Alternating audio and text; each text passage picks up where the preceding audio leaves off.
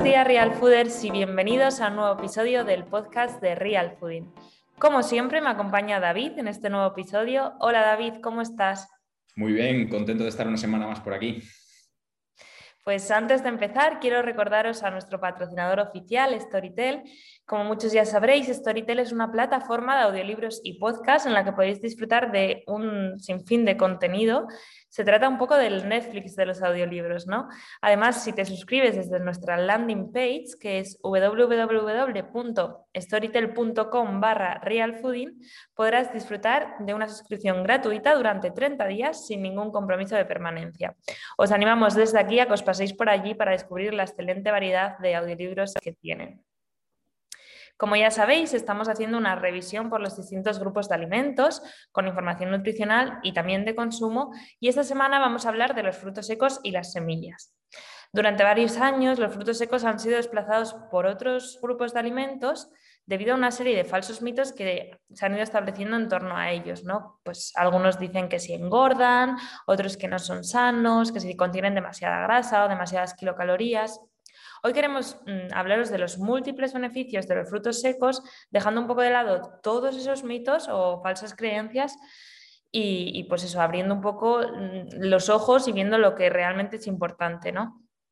las propiedades de los frutos secos los convierten en un alimento que es único en la naturaleza mm, y lo podemos introducir en nuestra dieta diaria con el fin de lograr una mejora en nuestra salud y contribuir, tal y como ocurre con el resto de alimentos protectores, que esto ya lo vimos en otros episodios del podcast, a la prevención de diversas enfermedades.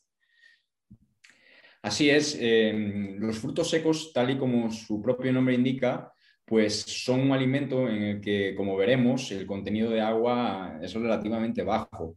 De, hecho, este es uno de los elementos o criterios que utiliza el Código Alimentario Español para definirlos. Además, eh, de esta característica, los frutos secos poseen una cantidad de grasa relativamente elevada, lo que explicaría también el elevado su elevado contenido energético. Sin embargo, pues no podemos decir que sea un alimento que, engorde. Es importante que analicemos el, alimento en su conjunto. Y a pesar de tener un contenido de grasa elevado y ser calórico, no se ha podido relacionar su consumo con la aparición de sobrepeso u obesidad a nivel poblacional. De hecho, se ha relacionado más bien con todo lo contrario. Su consumo es más bien protector frente al aumento de peso. En los estudios epidemiológicos, el consumo de frutos secos es un indicador de estar ante un patrón pues, saludable. Eh, además, eh, no, solo son altos en grasas insaturadas, también hay que destacar su contenido en, fibra y proteínas. Es decir, debemos centrarnos siempre en la calidad global del alimento y no en, pues, no en sus elementos eh, aislados. Exacto.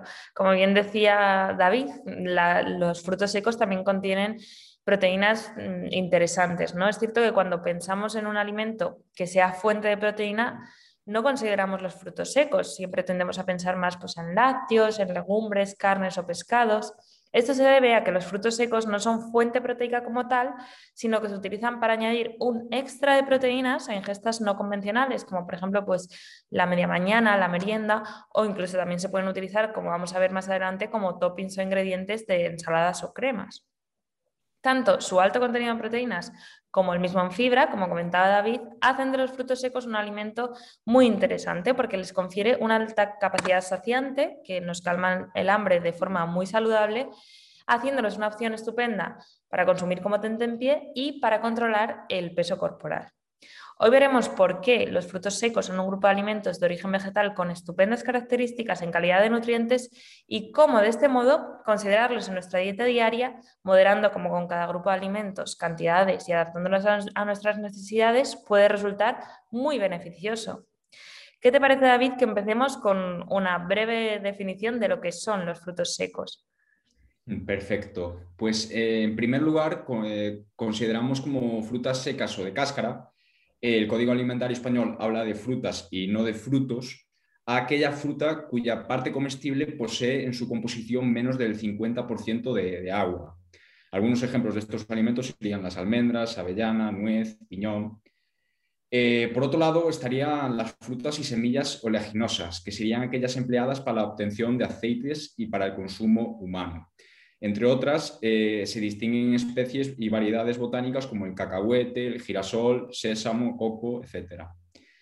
Eh, por último, en cuanto a la fruta desecada y, deshidratada, sería el producto obtenido pues, a partir de las frutas frescas a las que se ha reducido la proporción de humedad por la acción de procesos eh, apropiados y autorizados, incluido el secado al sol.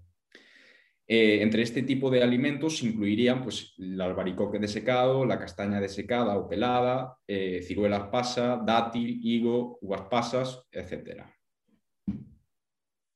Tal y como venimos haciendo en los últimos episodios del podcast, también queremos daros algunos datos del consumo actual de, este alimento. ¿no?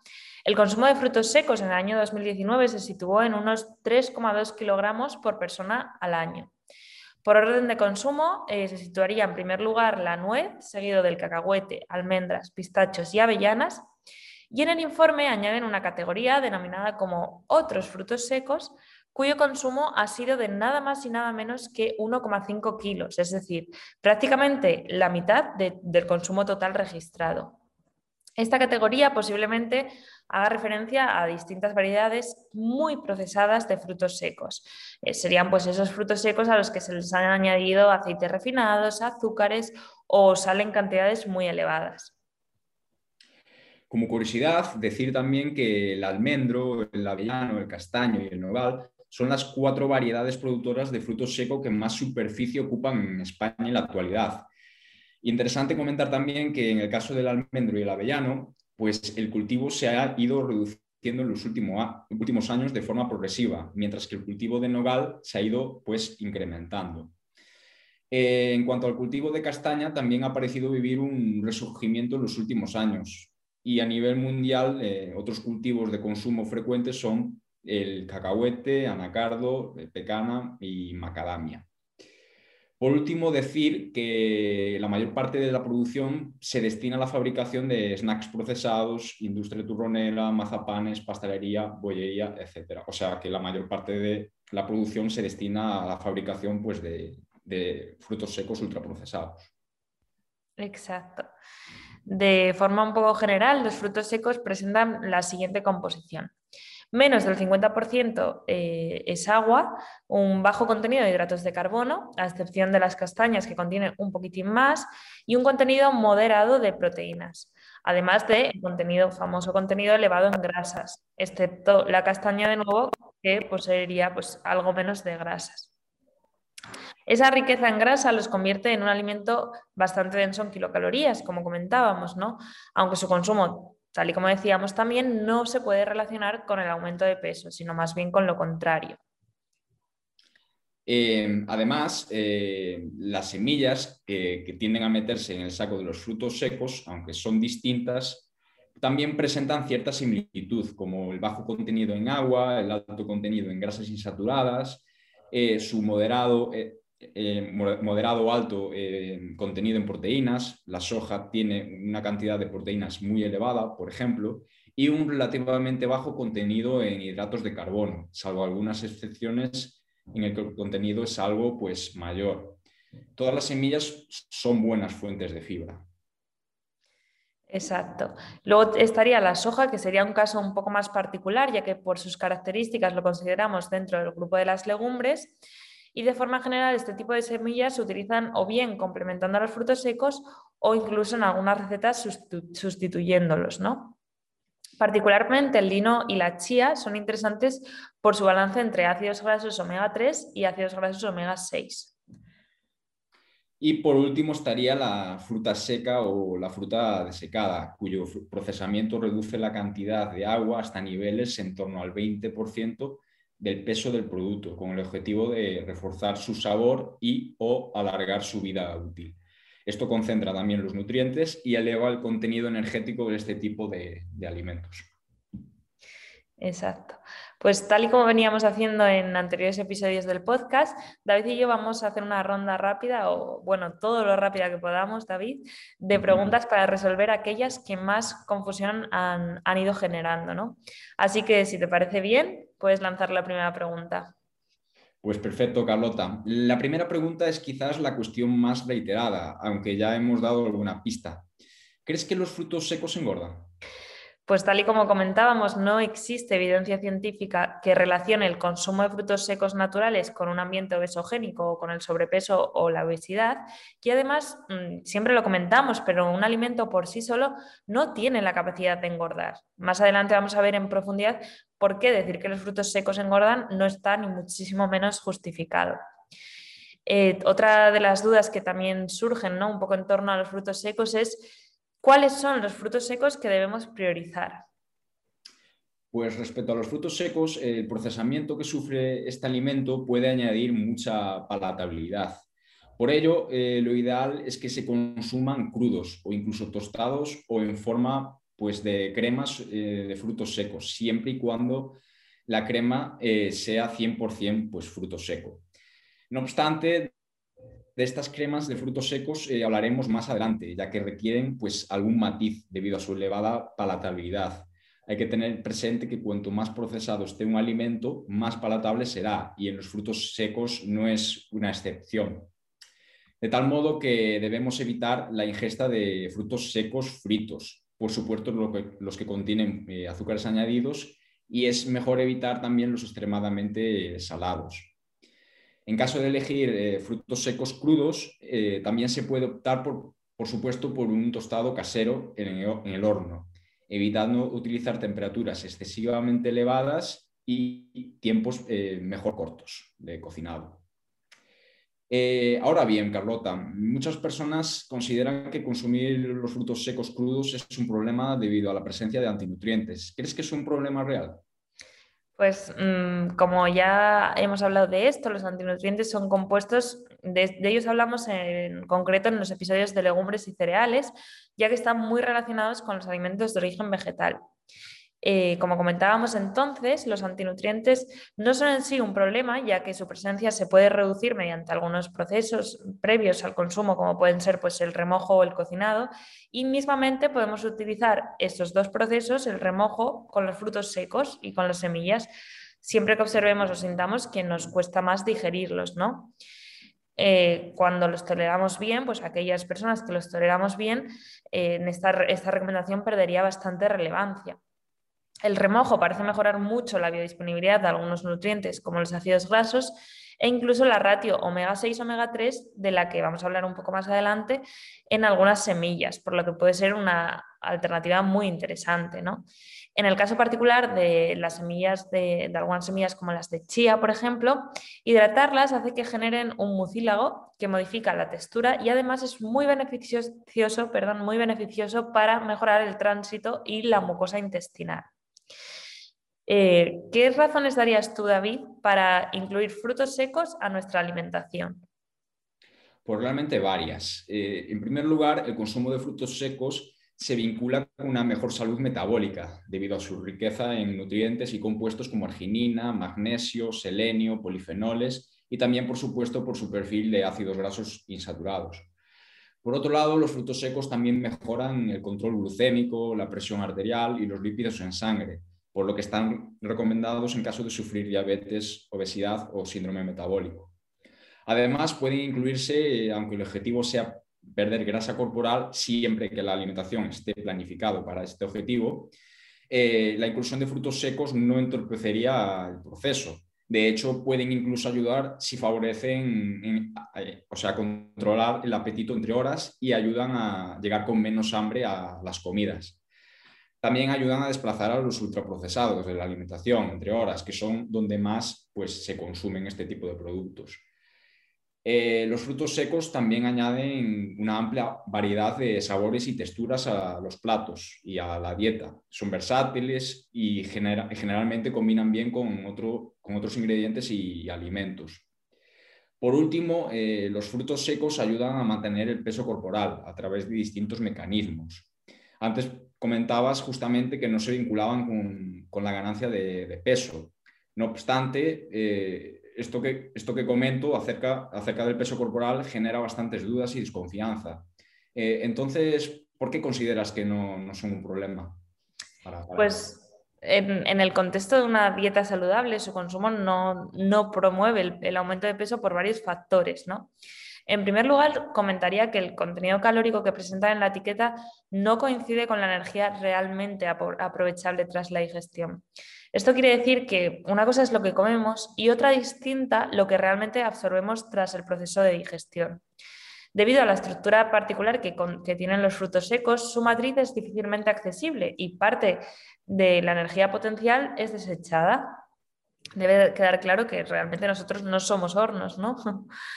Además, debido a la matriz compleja donde se combina pues, fibra, proteína, grasas, no se pueden relacionar con un aumento de peso ya que regulan positivamente el apetito.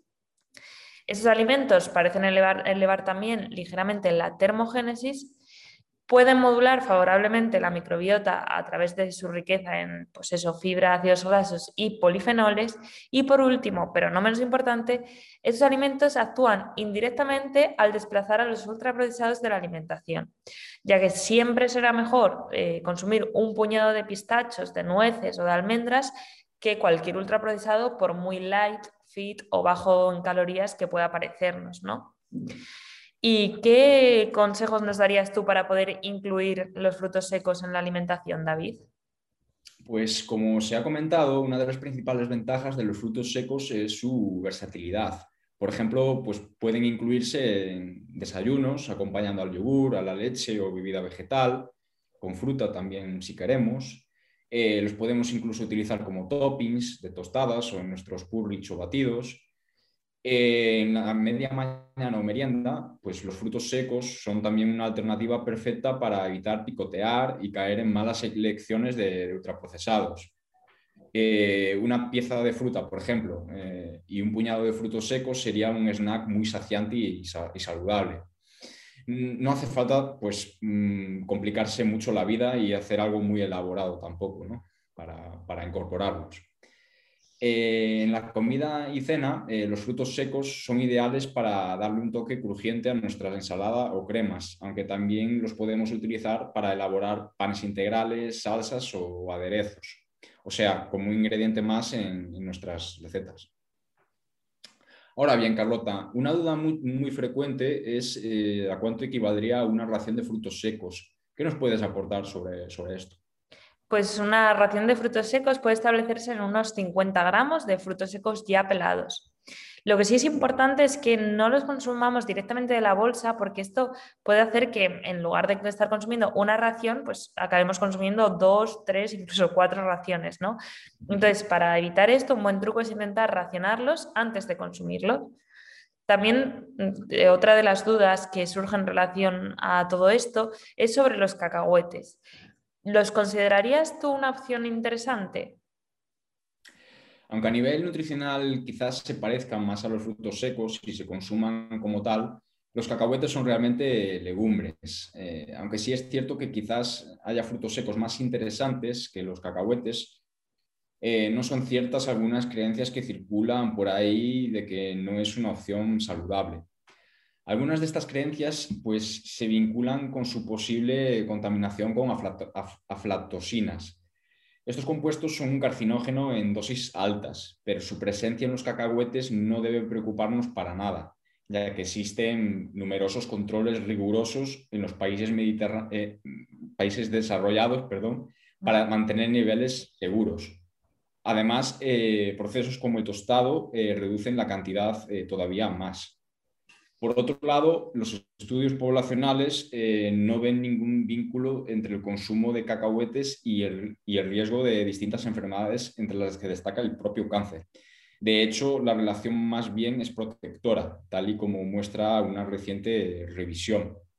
La evidencia, por tanto, no justifica el posible rechazo a consumir este alimento, y menos todavía si este consumo es moderado y se consume en un patrón saludable. Em, por último, y como reflexión general eh, sobre esto, decir que basar la opinión sobre un alimento en el efecto de un componente aislado en estudios en tejidos aislados en el laboratorio o en animales o en contextos muy específicos es profundamente erróneo. Eh, con relación a una nueva pregunta, eh, antes hablábamos de las cremas de frutos secos y comentamos que matizaríamos algunos aspectos. Entonces, eh, ¿qué nos puedes decir sobre este alimento que muchas veces incluso desplaza al fruto seco mínimamente procesado? Pues de las cremas de frutos secos, decir que no son mejor opción que el fruto seco entero, pero realmente tampoco son la peor elección posible. De hecho, en algunos contextos pueden resultar muy útiles, como por ejemplo, pues si estamos hablando de un deportista que tenga unas necesidades energéticas muy elevadas, o incluso puede resultar útil para población con algún problema, pues problemas de devolución o masticación pero refiriéndonos a la población general, su consumo debe ser moderado y no debe desplazar en ningún caso al de los frutos secos enteros. Como comentamos siempre, esto debemos analizarlo en contexto, ¿no? Ahora bien, debemos prestar extrema atención al etiquetado de la crema de frutos secos que escojamos, ¿no? Entonces, David, ¿qué trucos debemos saber para elegir una buena eh, crema de frutos secos?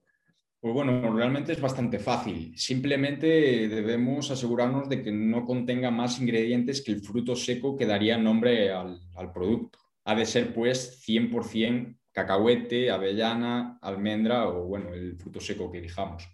Si contienen azúcares o edulcorantes añadidos, grasas refinadas, pues estaríamos ante una crema ultraprocesada. Eh, otro tema. Eh, a menudo se dice que, los frutos secos son buena fuente de, omega 6 y omega 3. De hecho, es común oír eh, hablar de, la ratio óptima entre ambos. ¿Qué nos, puedes comentar sobre esto? Y, y sobre todo, ¿los frutos secos serían una buena opción para equilibrar esta ratio? Pues bien, el balance o la ratio omega 6 omega 3 ha recibido, como dices, una especial atención en los últimos años al, valorarse como negativo un desbalance entre ambos ácidos grasos, ¿no? De forma general, el balance entre ambos ha variado en las últimas décadas con el auge de los ultraprocesados y la ubicuidad de los aceites refinados que son ricos en omega 6. Muchas poblaciones preindustriales que jamás han tenido contacto con estos productos mantienen una ratio de 4 a 1, 3 a 1, 2 a 1, incluso 1 a 1. Sin embargo, en la, actualidad, algunos estudios realizados en la población española han podido mostrar que la ratio se encuentra en una relación de 15, entre 15 y 13 a 1. Aunque es verdad que en otras poblaciones la situación es aún peor, pudiendo incluso llegar a una relación de 30 a 1.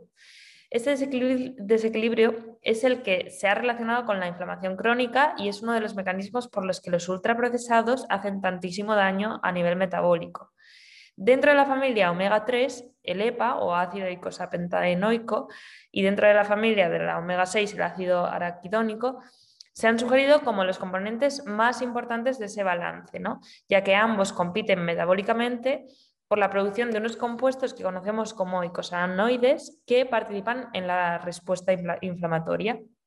Por tanto, la mejor manera de reequilibrar esta proporción sería dejar de consumir ultraprocesados, que son ricos pues en aceites vegetales refinados, como pues a lo mejor el aceite de soja, el aceite de girasol, y respecto a los frutos secos y semillas, existen opciones como por ejemplo el lino y la chía, que poseen un ratio muy interesante, ¿no? Como decíamos antes. No obstante, cualquier fruto seco es interesante si te permite además estar desplazando el consumo de ultraprocesados. Mm, no es cuestión realmente de tenerle miedo a la omega 6 y magnificar la omega 3, que hay, mucha gente que piensa esto, sino que ambos deben estar en, equilibrio. El problema es que las dietas basadas en ultraprocesados están rompiendo totalmente ese equilibrio, ¿no? ¿Cómo dirías tú, David, que es una buena forma de mejorar la biodisponibilidad de omega 3 en las semillas?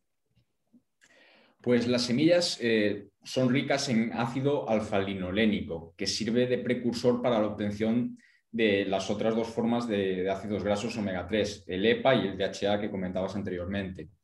Por tanto, solo el alfa-linolénico es esencial, aunque es importante decir que la conversión de ALA en EPA y el mismo EPA en DHA es bastante limitada en humanos.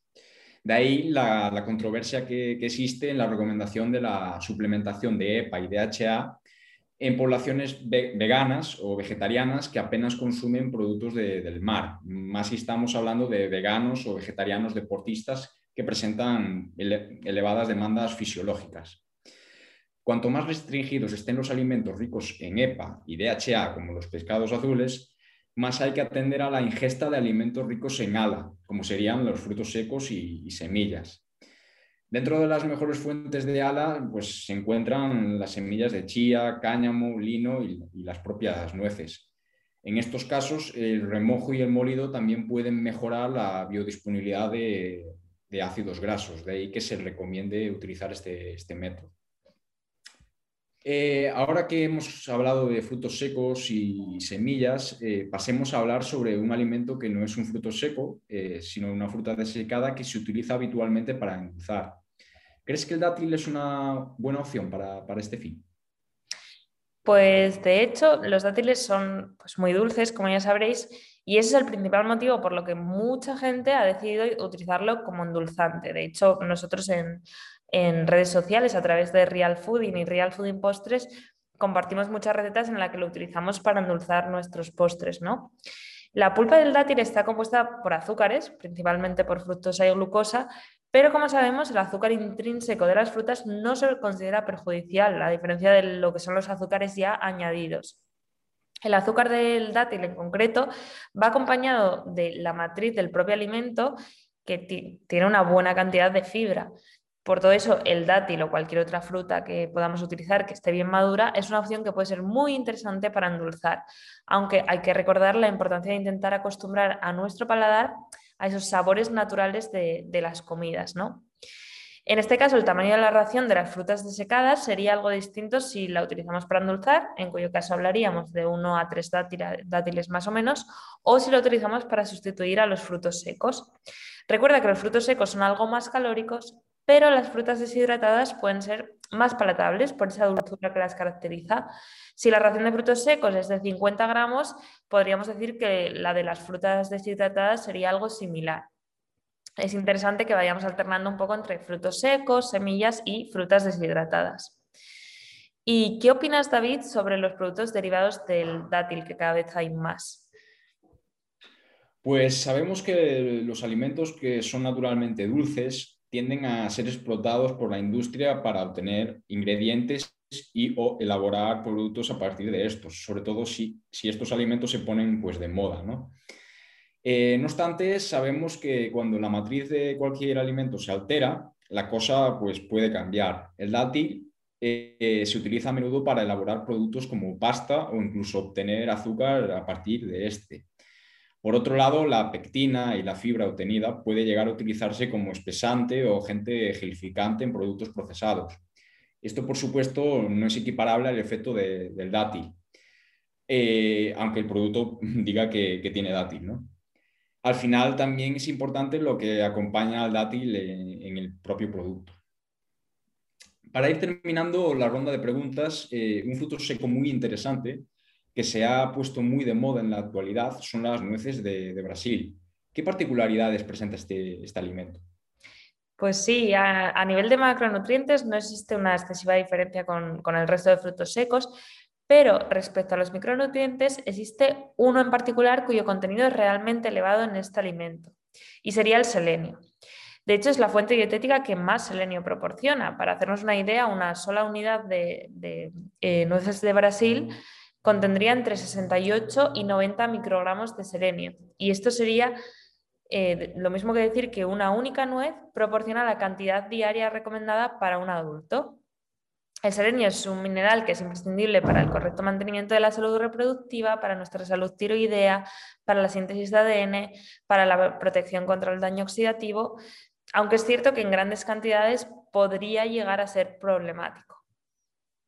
Exacto, aunque bueno, es importante emitir pues tranquilidad, ya que no se ha notificado en la literatura científica casos de toxicidad por exceso de selenio asociadas al consumo de nueces de Brasil.